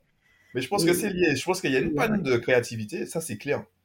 C'est c'est clair, c'est clair. Et, euh, et du coup, il manque quelqu'un qui, qui va. Mais après, ça va arriver. hein, c'est des cycles. hein, mais quelqu'un qui va un peu révolutionner. Révolutionner, peut-être. euh, peut-être plus partir des Jordan. Les Jordan ont peut-être fait leur temps, peut-être. Ou peut-être qu'ils vont aussi révolutionner les Jordan 1 ou d'autres Jordan avant. Mais je pense qu'il y a vraiment un côté design qu'il faut apporter en plus pour, que, pour trouver quelque chose qui va un peu euh, changer.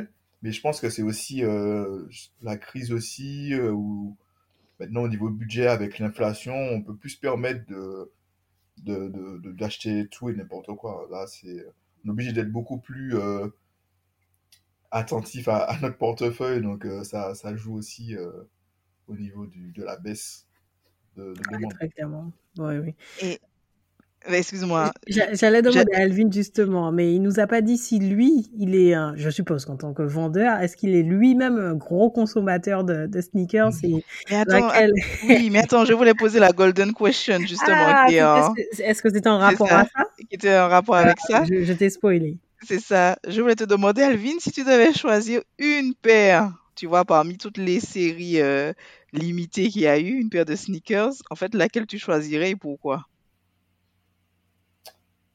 Alors pour moi, ce serait une paire de Virgil Abloh du projet The Ten parce que franchement, c'était c'est les OG quoi, c'était les premières, ça a beaucoup bouleversé, on va dire, le, game. Et j'aurais pris euh, la Vapor Max. Parce que moi, j'ai toujours aimé ces, ces paires-là, la Vapor Max blanche. J'avais oublié cette collection. Ouais, les Vapor Max. Les Vapor Max sont trop belles. Et euh, j'ai voulu, je, je, voulais en avoir une, mais euh, c'était trop cher. Je crois qu'elle est, euh, je sais pas, elle doit être à 2000 euros, je pense. Mais euh, ouais, j'aurais pris la Vapor Max parce que déjà j'aime beaucoup les Vapor Max et puis pour en hommage à Virgil Abloh par rapport au projet The Ten, j'aurais pris celle-là, je pense. On sent l'admiration et ah l'inspiration et le respect que tu as que tu as pour lui, hein. Ah ouais, mais lui, il a. Mais je pense que même toutes les stars, même quand il est décédé, le nombre de mm. matchs qu'il a eu, franchement, c'est. Je pense que c'était impressionnant. Ah, il était impressionnant. Même par rapport à. Parce qu'il a réussi à créer sa marque Off-White. La marque Off-White, même les produits sont, sont impressionnants. Tout ce qu'il a fait aussi avec Louis Vuitton, avec Nike, c'est. C'est limite, c'est de l'art, quoi. Franchement, euh, vous regardez les paires et tout, tu te dis. Euh, je comprends pourquoi euh, les gens se battent pour, pour en avoir. Parce que franchement, c'était du jamais vu. Il a vraiment apporté ce côté où c'était vraiment du jamais vu. Personne n'avait pensé à faire ça avec des pères. Et euh, ouais, franchement, gros respect pour, euh, pour Vigile. Hein. Et ma deuxième question, avant, je ne sais pas si tu en as une, Cindy, mais euh, tu vois, on a parlé de, de comment il s'appelle, Michael Jordan, on a eu Kenny West, on a eu Virgil Abloh. Est-ce que tu vois quelqu'un peut-être qu'on ne connaît pas hein, et qui commence à se faire remarquer sur tu vois, ce, secteur-là euh, Pas trop. Après, il y a Travis Scott. Scott qui a quand même une bonne inspiration au niveau de, de Kenny West, qui est très proche un peu des, des marques, les miens, le côté un peu luxe, etc. Et ben justement, Cindy parlait du Nike retourné. Mais ça, c'est collaboration avec Travis Scott. C'est lui qui a, qui a un peu lancé le truc. Je pense que hein. Ils auraient pu m'embaucher parce que j'y avais pensé il y a quelques années. mais mais c'est l'impact. C'est l'impact. Après, il n'y a pas que ça. Il y a aussi son petit cactus. Il y a un petit cactus aussi. C'est son, son signe à lui. Euh, mais peut-être peut-être Travis Scott s'il va un peu plus loin. Mais après, par rapport à. Ça reste sobre. C'est vrai que comme dit Cindy, il a juste, entre guillemets, retourné le, le switch le switch.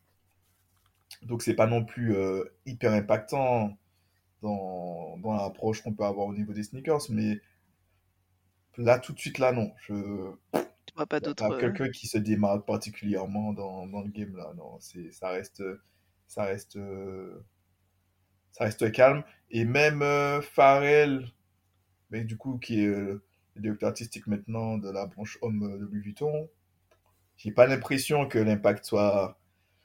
On n'entend pas trop parler des, collections de, de Pharrell, alors que quand c'était Virgil Abloh, chaque, chaque Fashion Week, chaque présentation des collections, il y avait un monde fou, il y avait toutes les stars qui venaient, tout le monde portait des trucs, etc. Alors que, que Pharrell, c'est calme, hein, je trouve. Donc, euh, non, franchement, pour avoir un impact aussi important que Virgil là, je vois personne pour l'instant. Ah, très bien. Non, magnifique. Ok. Bah, je, je te rejoins aussi. Euh, Coraline a parlé rapidement d'Olivier Roustin côté Balmain. Euh, J'avoue que moi, j'attendais beaucoup de lui sur ce segment. Il est plutôt resté côté euh, vêtements, pas trop chaussures. Euh, donc j'étais un peu déçue parce que je trouvais que ce qu'il faisait pouvait en tous les cas être pas mal mais mmh c'est pas euh, c'est pas euh, voilà il faudrait qu'il s'associe à une grosse célébrité il est très bon pote avec euh, Kardashian peut-être que ça peut être elle hein, je elle, fait, elle fait des trucs bizarres Mais c'est sûr que euh, j'ai pas de référence d'une d'une célébrité virale qui va vraiment euh, renverser la tendance là. Je suis un peu comme toi, je sèche sur la réponse. Ben, ok. Mais j'ai une... je vous retourne justement à la question. Vous, trouvez, vous pensez quoi de, ben, du coup, de l'impact de Rihanna euh, avec sa marque? Est-ce que vous trouvez que ça, il y a eu un impact quand même assez significatif, que ça a ouvert des portes euh, Que pensez-vous de, de l'impact de la collaboration euh, avec, Avec, Rihanna justement? Tu parles de, Avec de, de, Fenty avec Savage Fenty. Ouais. Je trouve que Rihanna, c'est une des, on va dire, chanteuses stars qui a mieux fait son virage, on va dire. Le mieux fait son virage. Non, c'est vrai, dans, dans, dans, euh, dans l'entrepreneuriat, je ne dis pas qu'elle n'était pas entrepreneur, puisqu'elle était chanteuse. Mais tu vois, on, a, on parlait de. Beyoncé avec ses noix, on parlait de Beyoncé avec euh, Blue Ivy, toutes les marques, tu vois, qui, qui enfin, qu'elle a voulu, euh, en tout cas, les collaborations qu'elle a voulu faire percer, et puis finalement qui ont, qui se sont vite, euh, tu vois, Mhm. euh, qui ont été vite oubliées. Je trouve que elle, elle a vraiment, tu vois, réfléchi au projet. Euh, déjà, elle, a fait la collaboration avec LVMH, donc c'est déjà très fort. En termes de sous, eh ben, elle a le soutien, je pense, qui, qui est là, même si derrière, il faut aussi qu'elle qu'elle a, elle a tout son travail de marketing. Mais le deuxième point, c'est qu'elle a été, on va dire, entre guillemets, inclusive. C'est-à-dire que tu Mhm. voyais aussi bien des personnes qui étaient menues, en forme, normale, euh, enfin, en tout cas, dans le, dans, dans notre, euh, dans la manière dont on voit les choses. Euh, les hommes également, des personnes qui étaient, euh, qui étaient, qui portaient, qui avaient un handicap. Je sais plus comment, quel est le terme qu'on qu'on dit pour ces personnes-là. Et ça a fait un, un vrai, comment dire ça, un vrai buzz. Et Mhm. puis, on voit aussi qu'elle est vraiment l'ambassadrice, tu vois, de, de sa marque. Tu vois, sur les réseaux sociaux, elle porte ses, euh, tout, tout ses, toute sa Produit. lingerie. Mhm. Elle, quand elle était enceinte aussi, elle a sorti une collection euh, femme enceinte. Euh, elle est vraiment au fait Mhm. avec, euh, avec euh, sa marque euh, Savage Fenty. Ok. Je sais pas si Cindy, tu veux rajouter euh, Tu as quelque tout chose. Non, non, tu as tout dit. Pour moi, c'est euh, le coup de maître euh, du, euh, euh, du 21e siècle euh, pour, euh, en termes de transformation de business. Et puis, euh, cet axe qu'elle a pris sur euh, sportwear, slash cosmétique, slash lingerie, slash... tu peux mettre plein de choses derrière. Euh, elle a... Je sais pas si on pouvait faire mieux. En tous les cas, elle a fait ce qu'il fallait faire et ça, ça lui va très très bien. Donc, euh, et je pense que le public le lui rend bien. Chaque euh, accessoire qui sort, chaque article qui sort, c'est un, c'est un succès de fou quoi. Elle, euh, elle euh, met ça très bien en scène aussi euh, lors du Super Bowl. Enfin, je, ce- ces campagnes marketing sont très très fortes en fait. Très Sans, bien travaillé. autant euh, être, euh, voilà, Madame Matuju, elle, elle a, elle a C'est vraiment réussi. à- ouais, c'est subtil et c'est très bien fait. C'est très bien fait. Mais, mais, mais là, je voulais dire aussi que je trouve qu'elle a, ouvert des portes, c'est que justement pour ce côté inclusif, par rapport bah, du coup au fait qu'elle mettait tout type de, de forme au niveau des, de, de la branche féminine et puis aussi tout type de teint. Elle a Oui. beaucoup travaillé sur les différents teints, pour tout ce qui est mascara, etc. Et j'ai l'impression, après, peut-être que je me trompe, que ça a poussé d'autres marques qui ne le faisaient pas forcément à le faire. Parce que maintenant, apparemment, euh, euh, au niveau... Euh, moi, je ne m'y connais pas trop, tout ce qui est cosmétique. Mais apparemment, de ce que j'ai compris, c'est que maintenant, les autres marques, maintenant, ont beaucoup plus élargi leurs propositions en termes de teint, en termes de forme, etc. Donc, j'ai l'impression que ça a un peu, a un peu cassé certains codes, ou en tout cas permis d'avoir, en tout cas, un côté beaucoup plus inclusif pour d'autres marques. Le, le second point que je voulais rajouter avant que je rebondisse sur ton point, c'est aussi sur, euh, comment dire ça, la manne financière derrière. Parce que Savage Fenty, euh, euh, il travaille sous forme d'abonnement. Ouais, ça veut dire que Pauline, tu es, ouais. tu es abonné à cette mal, marque. Mais c'est oui, pour payer des petits prix à chaque fois lors de tes achats. Et aussi, si moi je ne suis pas abonné, j'ai la possibilité également d'acheter, euh, que ce soit la lingerie, enfin moi je suis resté sur la lingerie. Et par contre, le prix il est deux fois plus élevé ou tu vois, tu n'as pas les mêmes euh, promotions qu'un abonné, qu'un abonné de la marque. Ça, c'est le point. Et effectivement, sur les, le, le teint, c'est quelque chose qui a été très bien reçu. c'est une star internationale et le fait qu'elle ait inclus eh bien, toutes les palettes avec toutes les formes de teint. Il y avait même aussi des personnes qui avaient, par exemple, le vitiligo, hein, qui, qui, portait, mmh qui portait sa marque. Ça montrait vraiment qu'elle qu'elle pensait à tout le monde. Donc tout le monde a adhéré. quoi. Il n'y a pas eu de personne sur le, sur le côté ou le teco, comme vous dites. tout le monde a adhéré à, à, sa marque. Et les autres, effectivement, dès que quelqu'un eh ben, lance la perche et que ça fonctionne, mais eh ben, t'inquiète pas, hein, les autres ils voient ça, donc ils se lancent aussi directement dedans. Hein. C'est clair, les autres s'engouffrent. Ah, ils s'engouffrent hein, dès qu'il y a une brèche. C'est sûr. En tout cas, merci beaucoup. Merci beaucoup, Alvin. Franchement, super, euh, superbe intervention de ta part. Merci, Alvin. c'est rafraîchissant comme sujet, vraiment de se replonger un petit peu dans ce marché des sneakers euh, ben, que, qui nous touche euh, tous, hein, tous et toutes. Euh, et puis euh, revoir un petit peu l'évolution qui, qui, a, qui a touché ce marché, les tournants, les différents tournants avec les différentes célébrités, les différents contrats qu'il y a eu, les partenariats qui ont permis de faire exploser ou non les, les, les les paires et les collections. Et puis, tu nous as donné pas mal d'informations sur euh, le monde du resell, donc de, la revente des sneakers, comment ça a évolué et puis comment ça a permis de créer une bulle un peu spéculative autour, autour des, euh, des paires. Donc, super intéressant de revoir tout ça avec toi. Euh, moi, j'ai pris plaisir à échanger, j'ai appris plein de choses. Et puis, j'attends ma petite paire chez moi Merci beaucoup. Tu diras ton, budget, ton budget. c'est une question de budget. Hein. non, mais c'était bien. Et puis, c'était aussi très intéressant de voir justement ce rapprochement luxe et sport. Franchement, c'est quelque chose de, déterminant aussi euh, euh, que le monde de, la sneakers a, auquel, a, auquel le monde de la sneakers a contribué. Donc, euh, top, top, top. Merci encore. Coraline, je te vois très bientôt et très vite. Yes. tous nos auditeurs et nos auditrices, merci de nous avoir suivis. On se retrouve sur Instagram et on peut également euh, se retrouver sur WhatsApp et également par email.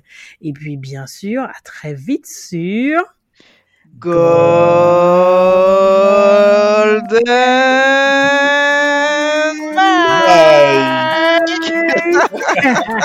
top, top, top. J'ai donné tout ce que j'avais. Hein.